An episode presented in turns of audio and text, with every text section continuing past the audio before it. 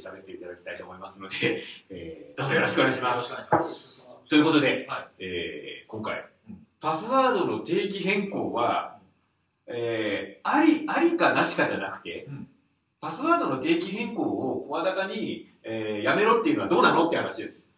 合ってます？もう、でもあの、大体そんな感じなのかもしれない。はいということで。定期変更ってそもそもどうかっていうところですかね。まあ今までのこの二人だけの時は定期変更はおかしいよねっていうトーンで、はい。えー、大体通ってました。まあ、トーンだけで言えば。トーンでね。ですね。はいで、あの、ただそれって本当にそうなのっていう声って、この二人からは出なかったじゃないですか。そうなので、ちょっと今回、パスワードの定期変更についてうん、いろいろと、えー、ありやなしや、どうする表現すべきかみたいなところを、ゲストをお呼びしまして、やりたいと思います。はい、まずちょっとゲストのまあ、自己紹介的なから。武田さんからちっと。はい。はい。はい、えー、パスワード定期変更愛好家の。掘り込みますけど。武田と言います。えー、武田刑事と言います。はい、えー、いろいろお探ししてます。よろしく。いやいやいやいやいやいやいや。ありがとうございます。今日は激論をぜひ、はい。ということで、あの、もう一方、お呼びしております。えー、北川です。えっと、2回目ですよね。2回目そうですね。えー音声の時に。音声は大阪で。そうです、そうです。えーあの時もね、無茶ぶりな感じで、急にやりましたね。はい、という形で、この4人、まあ、実質私を含む3人で、えー、バトルをですね、繰り広げたいと あ、なんかね、私の、あの、つぶらな瞳でのいいですね質問にエキスパートこっちがいこうかな？教えていただ。まず、まあそうですね。まず、経緯的なことをところからいきましょう整理しておいた方がいいのかな。そうですね。えー今回の経緯は、うん総務省のあれでいいんですかね？まあそこからの流れがあって、はい IPA から、そうですね。IPA のあれ。えーあれ、あれ、総務省が、えー発表した、これは、えっと、プロバイダーとかサービス事業者向け？いや、あれ、まあ、広告みたいなやつでしたっけ？いや、お知らせみたいな。でなんかその資料の中に、えー、大きくパスワードの定期変更をお勧めするみたいな。まあ、それあ、その文言を、まあ、要件としてあったらいいんじゃないの？みたいな。まあ、他にもあったんですけどね。うんあの、強いのにしましょうとか。で、それを見た、えー、セキュリティのツイッターがはい、大変なことに。うん。やってます。まあ、僕も、僕も、まあ、一言。言っちゃいました。言っちゃいましたね。で、その後に出てきた IPA の資料の中にも、やっぱり同じ文言があって、えー大盛り上がりして、それが消えたという認識でいいんですね。IPA のはそうですね。IPA のは、IPA は資料じゃなくて、なんだっけ、広告の広告の、あ、そうだそうだ。公はい。広告ですね。というところで、ここ最近、えー、2014年9月あたりで、また、あの、パスワードの定期変更の話が盛り上がったというところから、そうですね。えー定期的に。定期的に盛り上がる。この定期的をやめないんですよね。でその中で、えー、辻さんが、えー、いろいろと盛り上がった中で、ちょっとじゃあこれは実際お話を、実際があってやりましょ実はツイッターでも2回ぐらいやり、あやりとりしてますよね。パスワードに関して。総務省の時に1回と、IPA の今回で1回やりしてそうる。ですよね。あの、ツイッターでわっと盛り上がると、トゥギャッターで全部まとめられて、それが残るっていうのが、まあ、本当に風物詩になってるじゃないですか。うん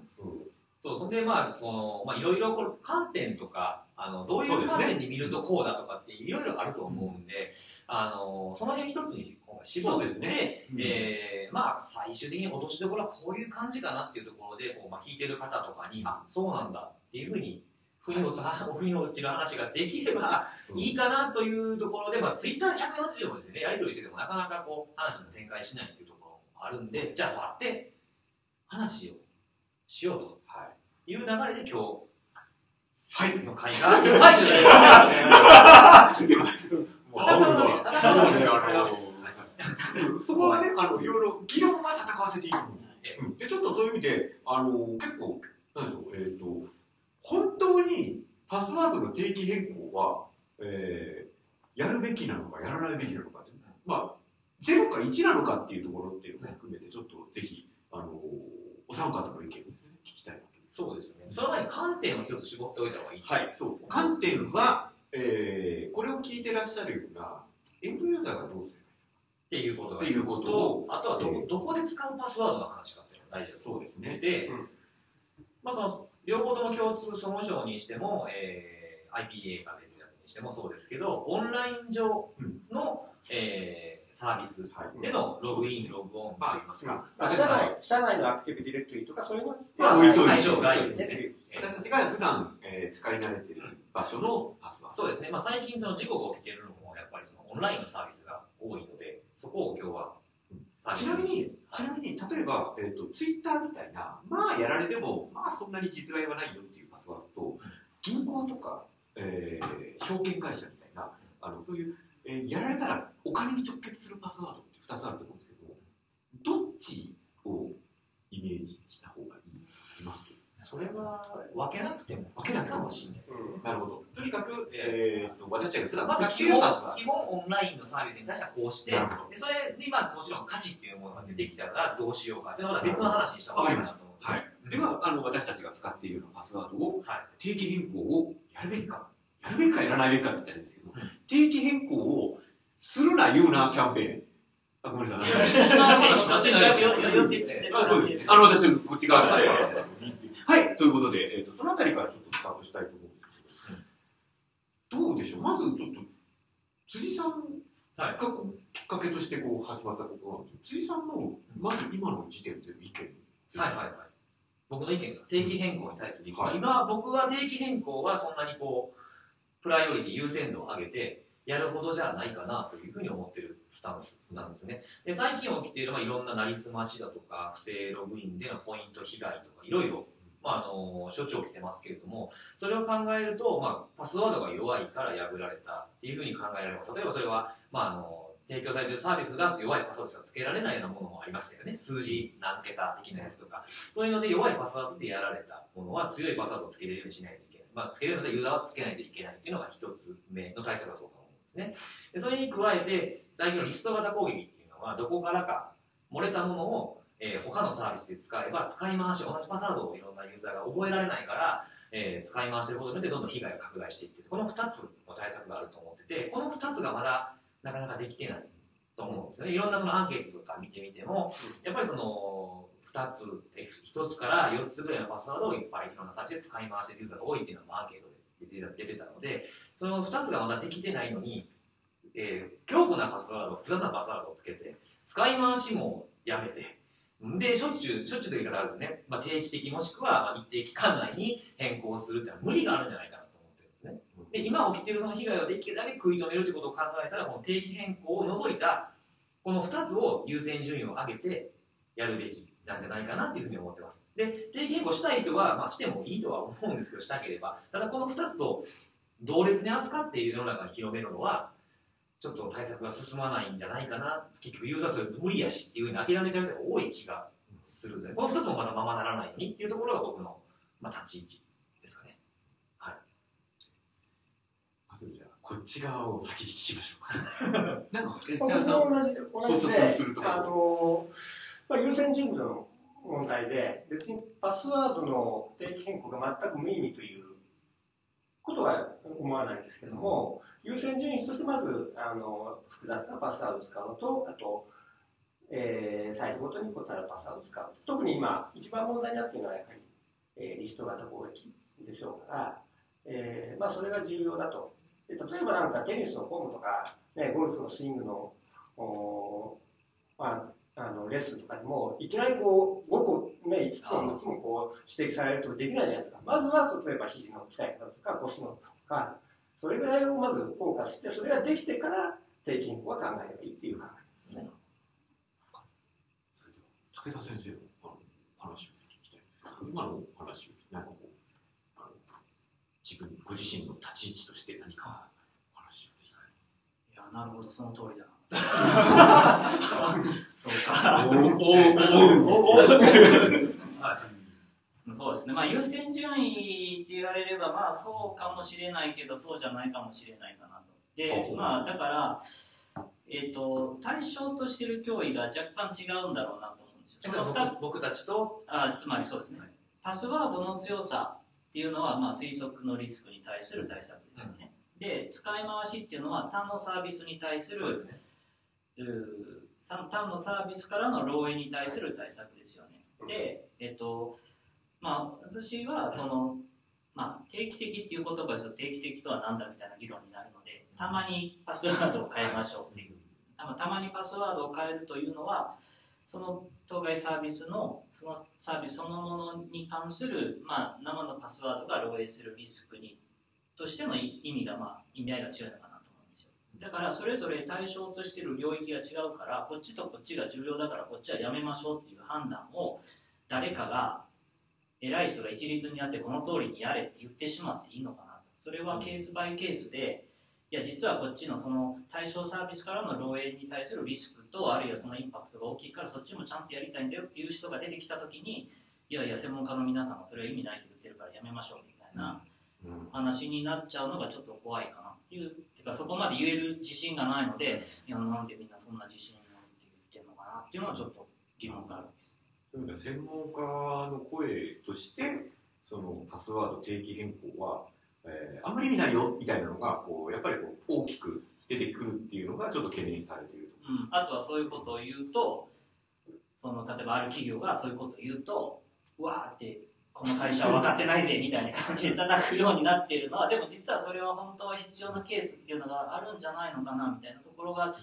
ちょっとあってであとそもそも今のパス全体的なその社会的に使われているパスワードによる認証のシステムっていうのは、まあ、時々変更されることを前提としてずっと使う使われてきたものだと。それが今後、まあ、特に何か明示的な何かイベントが発生しない限りは変更されないパスワードっていうものになった時に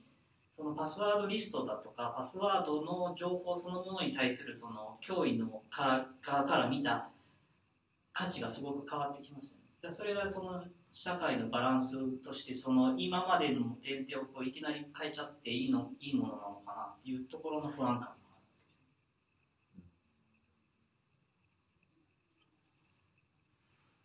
あるうんでもやっぱりそれでももう堂々巡りな感じなんですけど やっぱりそれそのあの定期変更がもう僕は全く意味がないというスタンスではないんですけどなんかこう話がいろいろ伝わこの記事も何回かその定期変更って書いたことってあるんですけどまあケースによってはもちろん意味がある時もあるっていうふうなことを書いてるんですけどさっきもそのおっしゃったみたいに全く意味がないか全く意味があるの二極化した意見がどんどんこう伝わっていく中で丸まっちゃってるのは良くないのかなとは思いますね。まあ、今日はそのオンラインのサービスの話ですけどすごく意味があすごくってことではないですけど、まあ、一定の効果がある分かりやすい例って多分社内のネットワークでなりすましをしし続けられないっていうふうなものであるのでそういうものがあるのであの伝え方っていうのはまず大事かなっていうところがあるんですよね。でその先ほど僕が言ったその2つに対してあの使い回しをやめようっていうのと あの強固なものをつけましょうっていうのと比べたときに定期変更をオンラインのサービスにおいてですね比べたときにどっちが優先度高いかっていうのを考えると武田さん的には同列なんですか？それともこっちの2つが先かってこと難しいですね。まあ、あの、まあ、お何を基準にするかですよね。はい。例えば、強固なパスワードって言ったときに、まあ、それを、例えば、まあ、100桁とか、はい。50, まあ、50桁とかはい。30桁でもいいですけど、っていうふうなものにするかっていうと、まあ、うまあ、個人的にはオンラインの、えーっと、まあ、いわゆるリバースブルートフォースですね、よくあるパスワードで引っかからないぐらいの強度があれば、はい。実質的にはその何回もトライできないような対策、まあ、大抵はトライロックアウトですね。はい。ですから、まあ、実用上、まあ、まあ正直8桁ランダムぐらいあれば十分だろうと、ちゃんとそのまあ、数英単語とかを入れない。記号とかですね。入れないければそんなに思考できないしトライできないから、じゃあ、まあ、よく使われるパスワードじゃなかったらいいでしょうと。で、強度はそうですよね。で、それから、えー、なんちゃっけ、あ、使い回さない。うんで、使い回さないも、使い回さないって言ったって、まあ、これもその定期変更の話とよくあるんですけど、全く違うパスワードを全部につけたときに、本当に今みんなが使ってるサービスだけのパスワード全然違うもので、ある程度の強度を持ったものを本当に覚えられるのかっていうと、僕はちょっとそれは疑問なんですよね。でそうするとやっぱり何らかのその情報の偏りっていいんですよ。なんかまあ似通ったパスワードを違うサイトでもまあ使わざるを得ないんじゃないのかなと思うんですよね。だからそそのレベルで、まあ、現実的には OK ででそうすると、まあ、あの変更するにしても、まあ、たまにちょっと変えるとぐらいでも、その要はリストが漏流実際に今その数ヶ月から数年単位で流出したパスワードがを使って攻撃は行われてるわけですね。でそれはどこから流出したパスワードかっていうことも、まあ、明らかになってるケースもあるわけですよ。まあ、なってないやつもあそうるんですね。ね。はい、で、あと、まあ、同じく、えー、まあ、まあ、違う話するとまた で、じゃあ、まあ、まあ、そう、まあ、だから、実際にそのパスなローパスワード、生のパスワードが流通していて、で、数ヶ月から数年のサイクルでそれは悪用されているようなあのケースが存在するという中で、まあ、それを気にするんであれば、まあ、別にあの変更していれば被害に遭わないわけだから、それを一律にやるという必要もない。あつまり、やりたい人、変更したい人、変更させたい人は、まあ、別にそれはそれぞれの責任においてやればいいんじゃないかなっていう気がしてますでも優先順うん。優先順位にはしたってことです。うん、いや、だから優先順位が高いんであれば、例えば複雑なパスワード優先順位が高いんであれば、強制すればいい話。だから、15桁以上つけろっていうふうな制限にしたいて、同あじ5文ウェブサービ字スの方、記号も必ず入れるようにすればいい話だし、で、サイトごとに違うパスワードつけさせたいんであれば、パスワードの一部をこっちで指定するこのパスワードをつけろ。あるいはまあ第二パスワードにしてもいいんですけど、はいはいはい。サイト側で指定するパスワードを使わせれば、まあ、頭につけるなまあ、それをね、あの同じのを他で使われれば、まあ、使い回されるんですよ。まあまあまあ、でも普通はそんなにせあのそれぞれのパスワード使用違いますから、あの強制できるわけですよね。多分それ重要だったらそれやればいいんですよ。でもや多分やらない理由があるわけですよね。だからそれは、そのまあ、適言語に関しても同じなのかんってことは同同列？な。だから、どれを優先順位を高くするかは、事業者もしくはユーザーが考えればいい話で、専門家がこれはこれより大事だから、これはやめとけとかっていうのは、うんまあなんでやめとけって言えるのかなっていうのが僕はちょっとあの疑問ですね。あ。でも僕らやめとけじゃない。言うなんていや、言うなんて、言うなんてことでもなくて、いやいや、定期変更したい人はしたらいいっていうスタンスであって、今のその起きてる問題とかを考えると、まあ、どうしても、あの、その先ほど僕の2つですね、強固なパスワード、複雑なパスワードと、えー使い回しを減らすっていうところに注力しないといけないっていうふうに僕は思ってるんですよ。うん。で、その、あの、武田さんが主張されてる、その、たまに変える、そうだ、パスワードを変えようみたいなやつも、もちろんそれがずっと流通流通し続けているんであれば、変えたタイミング以上の被害は起きない。まあ、それい以前は全部被害が起きてしまうっていうのはあると思うんですけど、その、僕がその思ってるのは、パスワードが覚えられないっていうところがあって、これ、その、たまに変えるっていうのも効果はゼロじゃないから、やりたい人はやったらいいというふうに思うところは、僕はみんながパスワード管理ソフトとかを使ってるんだったら、何も考えなくて、ストレスフリーにできると思うんですよ。ユーザー ID はまあサービスが適当に決めたメールアドレスですよね。で、パスワードはパスワード生成ソフトが勝手に作ってくれるし、自分を覚えなくてもいいから、変えようが変えまいがどうでもいいんですね。変えた時にちょっと変えればいいってなるんですけど、ただパスワード管理ソフトを使ってる人ってすごい今少ないみたいなんですね。その僕はよくあの前に引用したやつで見ると、パスワード管理ソフト全体男女で入れて4.8%しか使ってないんですよ。で、だからまあこの4.8%の人たちはまあややりたかったらやったらいいし、あの効果はゼロじゃないですっていうふうには、まあ、言えるんですよね。でも一番多いのがやっぱ紙にメモしてる。紙にメモして定期的に変えるとやっぱきついと思うんですね。僕も紙にメモするのは OK だと思ってる派で、できない人は、ソフト使えない人はやったらいい。うちの、ま、うちの母親もね、やっているわけなんですけども、それに定期変更を加えたら、強固なパスワードと使い回しをメモで、やっとややることやめそれあの脱却することができたのに定期変更やったらもう私無理やわみたいな感じになるんじゃないかなと思ってて、まあ、紙を押す紙にメモして、まあ、手帳とかメモしてっていうのを押すんであれば定期変更を外した上でこっちからやっていきましょうっていうのが一番現実的かなっていうところですね。あとまあ定期変更変更してもどっかを使い回すんであれば変更したためによりあの攻撃されやすくなってしまうってこともあるんですね。それがよく言われることあ定期変更することによって、だからパスワードが弱くなる。例えば攻撃者のリストがあるとして変更し変更後がその攻撃者のリストの上位のパスワードにしてしまっうんうんうん変更するたびにパスワードが弱くなってしまう。た。だから弱いものを作ってしまうとか、そですか？まあ、あとは定期的に変更をするから強いパスワードをつけるのを放棄するっていう例もある。ただこれが、ただ統計取ったわけでも何でもないなくて、自分だったらそうかなとか、そういう話を聞いたかなっていうところがあるから、多分、はっきり腑に落ちないところがそこそうなんがですよそこがすごく気持ち悪くてそれは僕も、なるほど。なるほど具体的にどういうパスワードがどういうパスワあのード自分がいた会社、あの IT メディアではないですけども、えー違う会社で1ヶ月に1回必ずパスワードを変えさせられるようなシステムは、周りの人の話を聞くと大体ホゲホゲっていうパスワードがあって後ろ01020304っていうのにあの月ごとに変えていくというぐらいのあの変更の仕方をしてます。でもそれホゲホゲ00とホゲホゲ01で毎月変わっていくものだと後者の方が強くないですか？うーん。だから弱くはなって強くはなってるけど。だからそこでなんで弱くなるっていうやすくなるっていうのはあるのかな。いやいや、だからそれは運次第弱く強くなる場合もあれば、うん。弱くなる場合もある。そうですね。うんうん、でもなんか弱くなるっていうのがなんかだったらその弱くなる前くのなる弱くなる弱くよりもじゃなくて、どっちの場合もあるんですから。運次第の。必ずその変えたらそのなんかを攻撃を避けられるみたいな形でない。まあ、定期的に変更することによってだんだん弱くなっていくっていうのは、これはもう証明できないと思うんですよ。もうすごい人数に聞くあしかないていうかまずだからそれは強いパスワードをつけるべき話です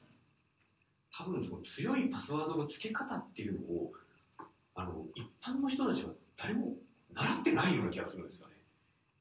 うん、こう何が強いパスワードなのかっていうのが分かっていればあの定期変更をする必要もないって言ったら変ですけど、うん、そうそうあと時間がねないので、8分。えーこれね動画なので。サクッとはいまとまるわけがないんですけど、う んまあ、そんなあの私個人的にはパスワードの定期変更をすべきだっていう裏には強いパスワードをつけられるっていう前提があるのかなっていうのは若干あったりするんですよ。う。ん、で定期変更することで強いパスワードを見直す機会になっていればどんどん強くなっていくんでそれは全然ありなのかな新しいっていう気がするんですよ。でパスワードを定期変更することによってパスワードが強くなっていく。強くしない限り定期変更の意味がないんじゃないかなっていう思ってるんであの、うん。先ほどのそのパスワード管理ソフトがあればできそうな気がするんですよ。ただまあ、全員が使えるとはそう。限らないですけど、ね。強いパスワードが何なのか分かんないしパスワード管理ソフトもあの使ってないんであの定期変更でそのパスワード強いものを作ろうっていう感覚よりはあの定期変更しろって言われたからじゃあ後ろに連番振っておこうかなぐらいの認識になっちゃうのかなっていう気はちょっとします、うん。うん。なんで今後僕は例えば僕は連番でもいいと思ってるんですよ。だからあの、うんまあそのそのうち連番じゃダメになるんだろうけど、まあ、今の時点ではまあ別に連番ぐらいでも要はその寄付額そのものでのマッチングしなければそれだけでメリットがあるかなとは思うんですけどね。だからそれは強くはなってても弱くはなってないわけで、でそのもともとだから定期変更意味ないじゃんって言い始めたのはもう推測リスクに対してハッシュされたパスワードが漏洩してそれを解く時間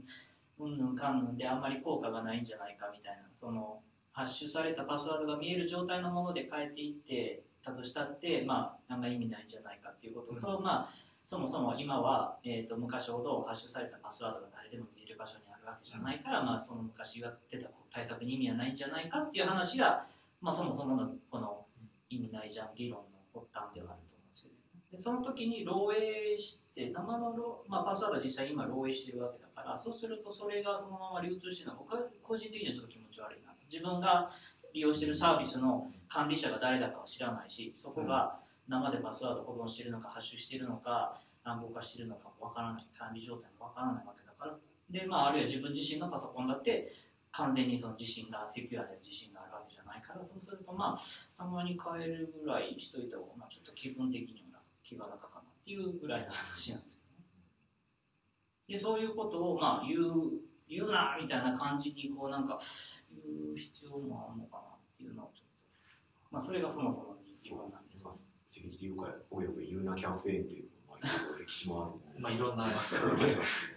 歴史があるから今もなおはい続けられてるものがたくさんそうですよ。ありますけどね。まあ確かにそのあたりのこうあのなんだろう発言のトーンがあのちょっとなんだろう意図しない方向に強調されることってたまにあるんじゃないですか。要するにあのサニタイズは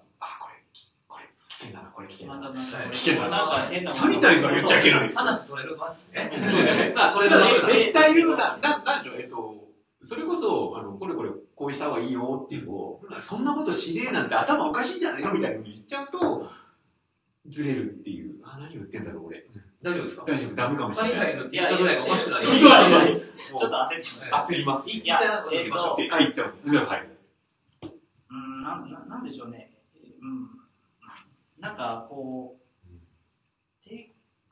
まあ、定期変更は、なぜ定期変更が嫌われるかみたいな、そういう方するとまたあれかもしれないですけど、っていうのは、結構強制されて嫌な思いをしてる人が多いからだと思うんですよ。まあ、僕はね、それは勝手な家庭かもしれない。まあ、でで、なんでこんなことしなきゃいけないんだとストレスを感じている。だから、それは、やっぱり見直そうよっていう機運があるのは確かで、僕も、それ、私もそれは、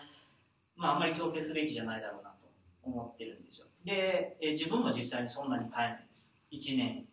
まあまあ、なんとか、1年から、まあ、数年以内に変える一。回みたいな。うん、でそれもまあ結果的に何かのイベントがあるから変えるわけで別にあそろそろ変えなきゃいけないから変えようみたいなんじゃなくて、なんとなく機会を利用して、で、まあ、せっかくの機会だから、まあ、いろいろ他の変えちゃおうかな、みたいな感じでやっている。で、えっと、ただ他の対策は、パスワードの強度と使い回ししない。で、これは、強制しようと思えばシステムに的にはやろうともできる。ただ歴史的にはそんなにそれをやってきてなかったから、まあ、いいことになっていて、それをやるとユーザーが嫌がるから、まあ、やらないんですよね。で、それがそんなに重要であれば、そっちも強制したときに、じゃあ、どれぐらいその、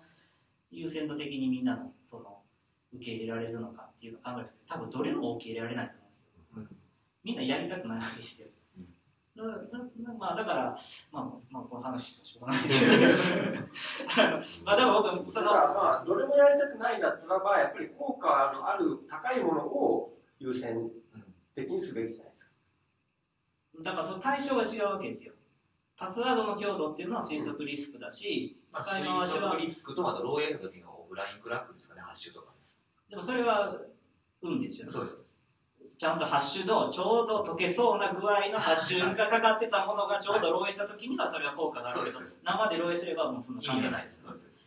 だからそう考えると全て費用対効果のバランスでじゃあどれが果たしてそのメイクセンスするのかって言った時に僕はその優先順位をどうつけるかはちょっと判断基準がないんでどれが一番重要ですっていうのはあの対象システムがはっきりしない限りはちょっと言えないかなと思うんですよ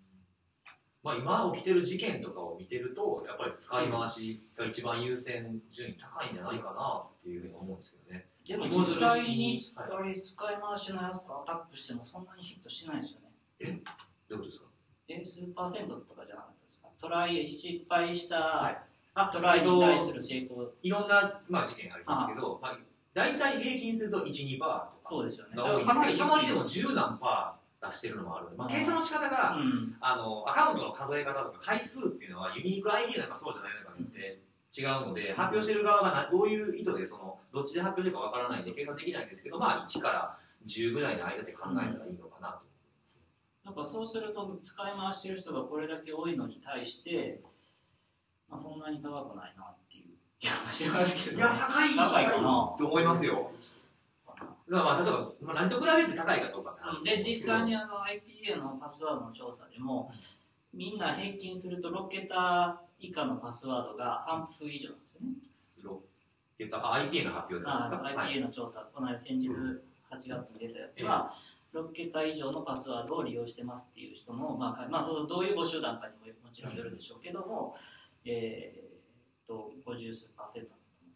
だから、そう考えるとみんなが意外と弱いパスワードをつけて、えー使い回している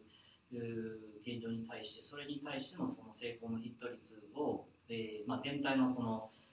えー、利便性とのバランスで考えると意外と、まあ、被害に遭ってないな まあまあそこの人が被害に遭う母数かどうかっていうのはまだ分かんないっちゃ分かんないと思いますけど、まあでもただまあ報道ベースというか、うん。まあ、件数ベースで見るとやっぱり被害は多くて止まってないっていうのを考えるとやっぱそっちが優先なんじゃないかなっていうふうに僕は見てるんですよね、優先順位の決め方としては現状こうだからうん。これからやっていこうっていうところがあるので、うん。はい、でその時にじゃあその対策はしなくていいことになってしまうのかっていう経験があるんですか、うん、だからそれパスワードの変、今今の流れだとパスワード変更は、まあ、要は他の対策のに対して有害だから、まあ、影響悪影響を及ぼすからやめときましょうみたいな雰囲気じゃないですか。だけどそれはじゃあもうそこでしないことにしてしまって本当にいいんだろうかというところがまあまあまあ元々の疑問なんですね。だからこれもこれもこれもそれぞれ重要だけど今こっちからはやった方がいいよねっていう話であればまああれなんだけど。あ僕はそうですね、パスワード変更するとみんな弱いパスワードつけるあもちろんそういうそういうはいはい。奨それを奨励することをやるべきではないみたいな割と感じじゃないですか。だからそこはちょっとそうなのかなそれが働くケースもあるけどまあ今まあある時もない時も多分それはあると思いますね、だからもう一つはだから例えば二要素認証だとかあと、まあ、ログインした時にこう通知してくれる機能だとかそういったものがあれば例えば定期変更とかなくしていってもまず大丈夫ですけど、使い回しもなくして強いパスワードをなくして二要素があれば。全部2要素の世界になればね。でも全部2要素の世界になるのか、まあ、ただまああの iCloud みたいに2要素をしてるんだけども、まあ、そのサービスだけはあの2要素は有効でないと。もあるからやっぱりパ複雑なパスワードっていうのも有効である。そろそろ まとめないといけない感じになってきたんですけど、えーまあ、ちゃんとお、ね、話的に落ちるのかどうかわかんないですけど、じゃあちょっと整理させてもらっていい感じですなんか、あの、私が、なんか、中立な立場になろうと思って聞いてたんですけど、あの目指すところは似てるとは思ってはいるんですよ。うんうんそのただその優先順位が、あのおそらくあの両両陣営ともですね。陣営陣営とかそういう言い方があやべえ、俺か、俺か。両方とも、煽そうそう、ファイみたいなね。あの、両方ともそういう意味では、その、なんでしょう、えー人それぞれだと。人それぞれの判断だったり、サービスが判断すべきだっていうところで、その優先順位も、あの、いろんなパターンがあってもいいっていう、あの、考え方なのかなとちょっと思ってたりするんですけども。なその人間だものみたいな綺麗な感じでいく感じですね。だって、そうまとめるしかないかなと。いまや、あうん、で、なんでしょう、えっと、もしかしたらその利用者も徐々にそのパスワードに対する認識っていうのをちょっと勉強してもらわなきゃいけないのかなっていうのが、あの私のあの感想だったんですね。であの、こういう意見があるそのベースには、それぞれその優先順位があるべきだ。いや、どの優どれも有効だっていうような考え方があると。で、それを利用者が知らないことには判断できないまあもち、ろん。でこういう意見の戦いがあるっていうこと自体をもしかしたらその、まあ、セキュリティに詳しい人だけじゃなくて、うんあのパスワードに日頃接しなければいけない利用者もちょっとずつちょっとずつ勉強しなきゃいけないのかなっていう気はちょっとしました。なんでパスワードの定期変更があの必要なのか必要じゃないのかっていうそのベースの事件が分かんない分かんないじゃないですか。漏れてるだとかあの計算でなんとかできちゃうみたいなところ。なんであのそれをこう情報を持ってみんなが判断しなきゃいけない時代になってきちゃったんだなっていう。えダメ？ダメ？ダメ？ダメ？うん。だって結論いやいや、それはもう素直な感想だと思うので、はい。いいとか悪いとかええで多分ないないと全然思いますけど。えー多分この問題っていうのは、えーまだまだいろんな事件が起きて立場がいろいろ変わってくる可能性があるんじゃないもちろんそれはそうですね思います。で、えっ、と、都度じゃあやりますか、こういうの。そうですねっていうか。ね、多分立場の違いがあると思うんですよ。多分おっしゃる通りですね私みたいな人間は、まあ、やっぱ本当のところはどうなんだろうっていうのをずっとこう考え続けるのが仕事みって、だけどその一般のユーザーが目の前にして、うん、これはいい場合もあれば悪い場合もあるんだよみたいなことを言うと、まあちょっとあのどっちなのってはっきりしてよっていうふうに言われるから分かりやすいメッセージをまあ出した方がいいみたいなあの立場の人たちもいるわけですよね。ね。特に今回の話っていうのは、その、まあ、おそらく立ち位置によって変わるっていうけれども、じゃあ、総務省と IPA は何を出すべきなのかっていうのって、すごく難しいところがあるかな多分、どっちを出したとしても、反論が出てきてしまうっていうところなのかなっていや、書かなかったら反論ないと思いやーでもそその時にはなんで書いてないんだって言わないと。あ、これはちょっとあれですね。あの、ノーコメントの話とかも。いや、僕は、だから、まあ、今まで何も言わなくても書いてたことを書かなくすしてですね、その、だから、例えば世の中で、えっ、と、その、まあ、例えばセキュリティの教育をするとか、えっ、と、まあ、そういう資格試験で、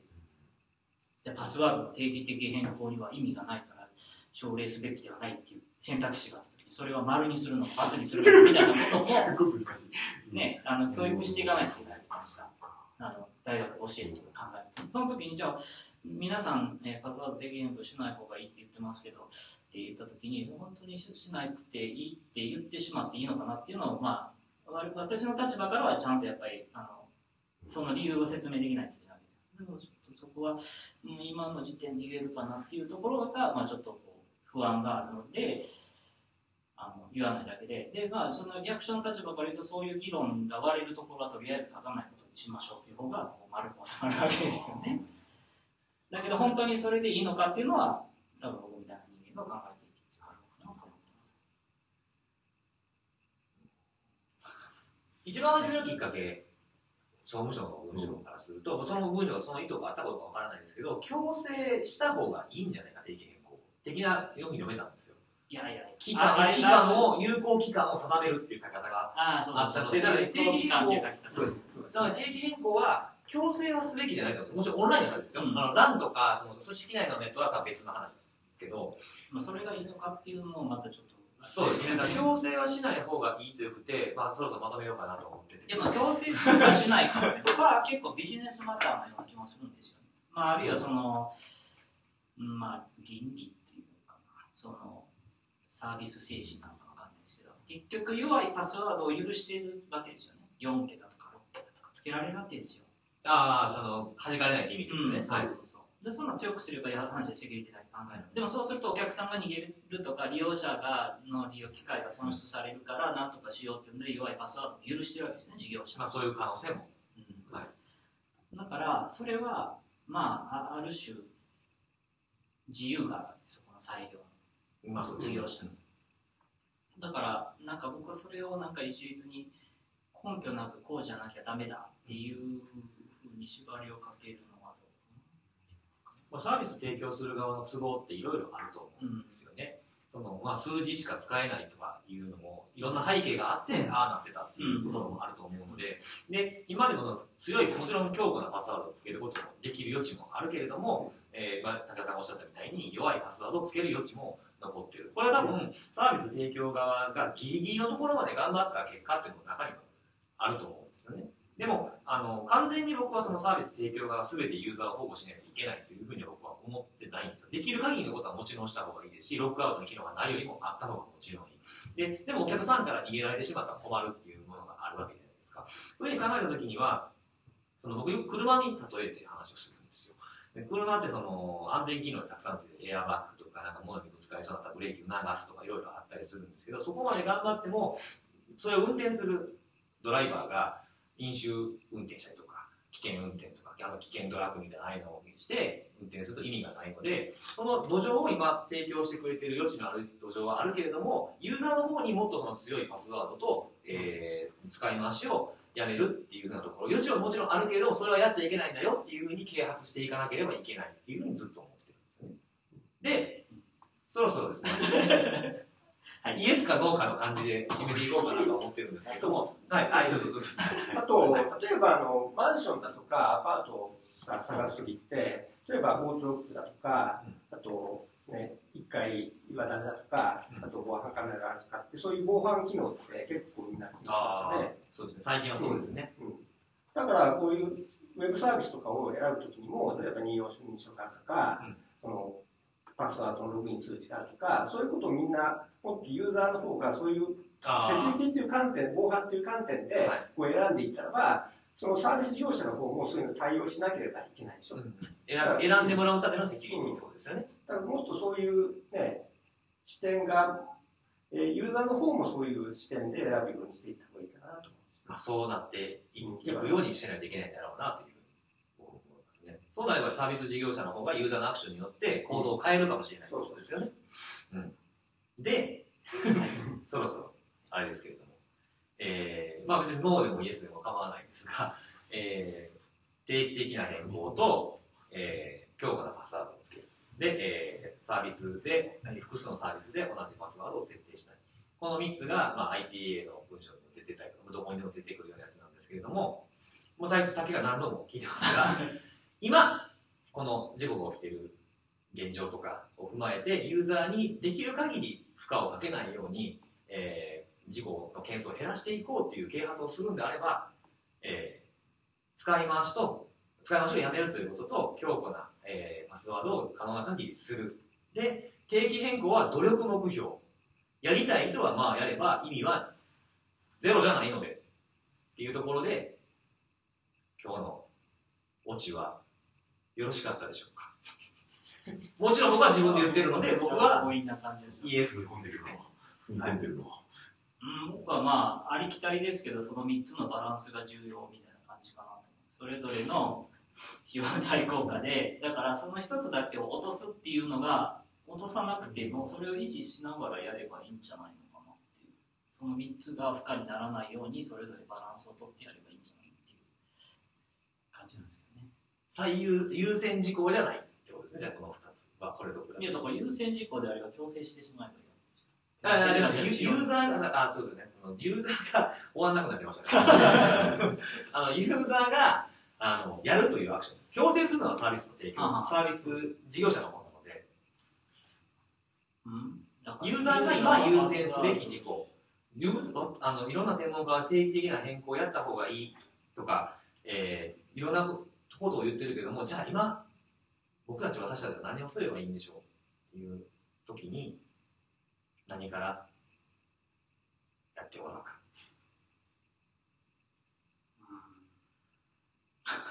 なんか多分辻さんは、はい。あの強固なパスワードを作るっていうところだったりを優先にして、まあ、まあ、紙に書いて運用できるという意味でも使う。方なんじゃないの？っていう。で定期で変更を紙にすれば、あの例えばすれば、その 3, あの3つは、あの時と場合によって優先順位は変わるはずなんで、あのこれが一番、これが一番下みたいなのはあの言い切れないっていう立ち位置なのかなって言ってるところは似たところを私は言ってるんじゃないかなっていう気はしてたりするんで、うん、あのなんでしょう。それをこうなんでしょう。武田先生側はえそれが優先順位はまあ上からあったとしてもそれは違う人もいればそうそういう人もいる。でそれのあのなんか強制はしない。うん、なんか選手と違う、まあ、違うっていうか相互に関係しているものをなんか野菜と肉とタンパク質どれを優先しますか？みたいななんかちょっとそういう感じがする。逆にあのなんだパスワードの定期変更が最優先になるような事例とかがあれば分かりやすいんじゃないですかすごい難しいああ、まあ確かにそうですね。さ さっきのやつで言うと、まあ、費用対効果でとかっていうのを考えたときに一番優先になるっていう。まあ最初事業者が信頼できないとか定期的に漏洩しているとかもう漏れちゃってる定期的に漏洩している。そこはね、ある程度、まあ、ユーザー側もその信頼できるところを選ぶべきですよね。例えば、Google とか Facebook とか Twitter が非楽の保存してるとは今考えられないですよね。うん、まあそうですね。まあ、そういう意味では私もなんか怪しそうなところは漏れてもいいパスワードで 設定したりするんでなんかあのなんでしょう、うんまあ、っていうかまあそれぞれについて足りない人がそれを補っていけばいいんですよ自分のパスワードが弱いと思う人はそれを変えればいいし強いけど使い回している人は使い回しをやめればいいし強くて使い回しもしないけど変更しない人はまあ変更すればいいしもちろんその順番は別に入れ替わったっていいと思うんで。すよねうんあとその全部が全部違うパスワードをつけるっていうのはそれはそれで全員そうさせるのはまず無理だと思うんですよね、まあ。でそういう人は使い回してるパスワードを、まあ、定期的に変更するみたいな意味はあったりするのかまあそこはもしかしたら定期的に変更するイコール強いパスワードをあの弱弱いパスワードを強いものに変えていくっていう、あのことっていうのが意味があるっていうふうにあの私は聞こえましたそれは初めから初めから強いパスワードにしてればいい。う。ん、で多分それがあの現実はそうなってないっていうところなんじゃないですか、うん、あの一般の人たちのずいぶん昔5年ぐらい前に作ったあの ID パスワードがパスワード弱いんだったらそれを変えていくっていう作業には意味があるっていう。だからだから全部そこそこにやっといた方がいいことであってそれをどれかが優先度が高いかどれかを落とすとかっていうものじゃなくてそれぞれやっぱりまあそれなりにやっといたらいいんじゃないのっていうのがまあ僕は。まあとりあえず辻さんもその落とすっていう考え方落とすではないでです。そこはなんかあの同じことを同じ方向を見てるとうんいやただただ今なんとなくこの業界的な雰囲気はもうそれは言わないようにしようよ的なコンセンサスを作ろうとしてるですか？もし定期変更について触れるんであれば、定期的な変更を強制しろっていうふうに言うのは良くないと思う。有効期間とかを設けたりとかね。そういうのは、あの、オンラインのサービスに限ってですよ。どうしようかはい。で、それに、で、それ、それをまず言わない方がいいっていうことがあるのと、あとは逆に全く意味がないっていうのも言っちゃいけない。あっていうふうに思うんですね。もし定期変更について話を触れるんであれば、ちゃんと厳密性を持った言い方をしないと誤解を招く。で、そういう誤解を招く。いやでもそれは僕は他他もそうですだから他も強度って言ったら強いパスワードって何なのっていうことを言わないで強いパスワードをつけましょうって言ってて、じゃあ桁数を増やせばいいんだねっていう人もいるし、いやいや桁数少なくたってランダム的に生成したパスワードだったらいいよねっていう人もいるし、えー、と使い回さないにしても、えー、と全然違うのを全部につける話なのか一部だけを変更して、えー、と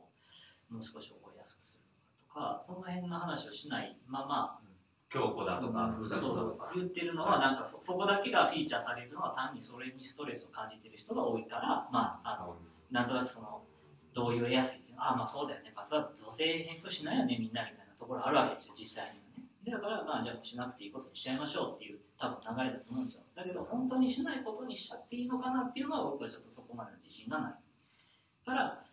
果たしてみんなそんな強く言っちゃっていいのかなっていうのは、うん、ところなんですよ。でじゃあその3つの優先度があるからじゃあその1つはむしろ言わない方がいいんだそれは他を阻害するからやめた方がいいんだっていうふうになってしまっていいのかなっていうのはいや、えっと、これは、もう、なんでしょう、えっと、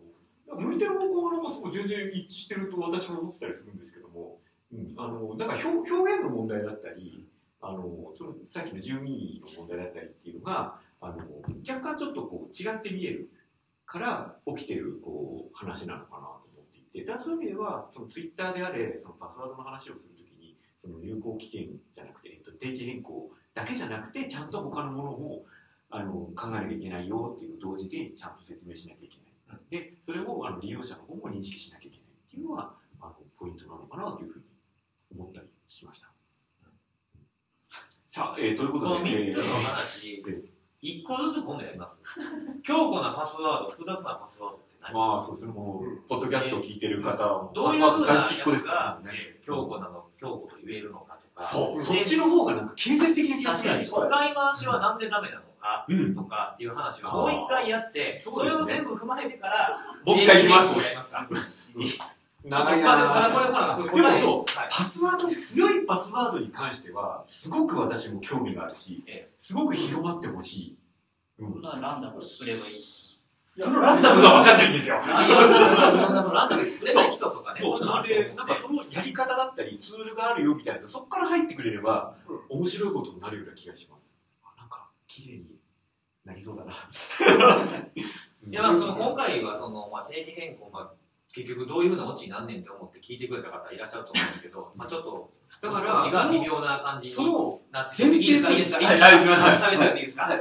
そういう感じになってるんですけど、これを見て思った人の意見をもう一回聞いて、僕たちももう一回勉強し直してですね、ですね。で、それぞれの3つの話あったじゃないですか。うん。それをもう一回、まあ、あの、お二方、お時間ということになると思うんですけど、もう一回やって、また続けてやっていくっていうそうですね。どうですか？いいですね。あの、いいですね。ここは、ここは普段やってるからいいんですけど、はいですね。またその時にはぜひ、あの、来ていただけると嬉しいです。で、あの、今回初めてのビデオポッドキャストなんですけども、まあ、ビデオ感なかった背景も何も動かはいず、はい。ね、あの、最後ぐらいはカメラ目線ですけれども、はい。はい、ということで、あの、オチは大体予想通りでした。ということで、また頑張りましょう。頑張ります。はい、みんなパスワード大好きか ありがとうございました。スワード大好きか なくなった方がいいですよね。ということで、また次回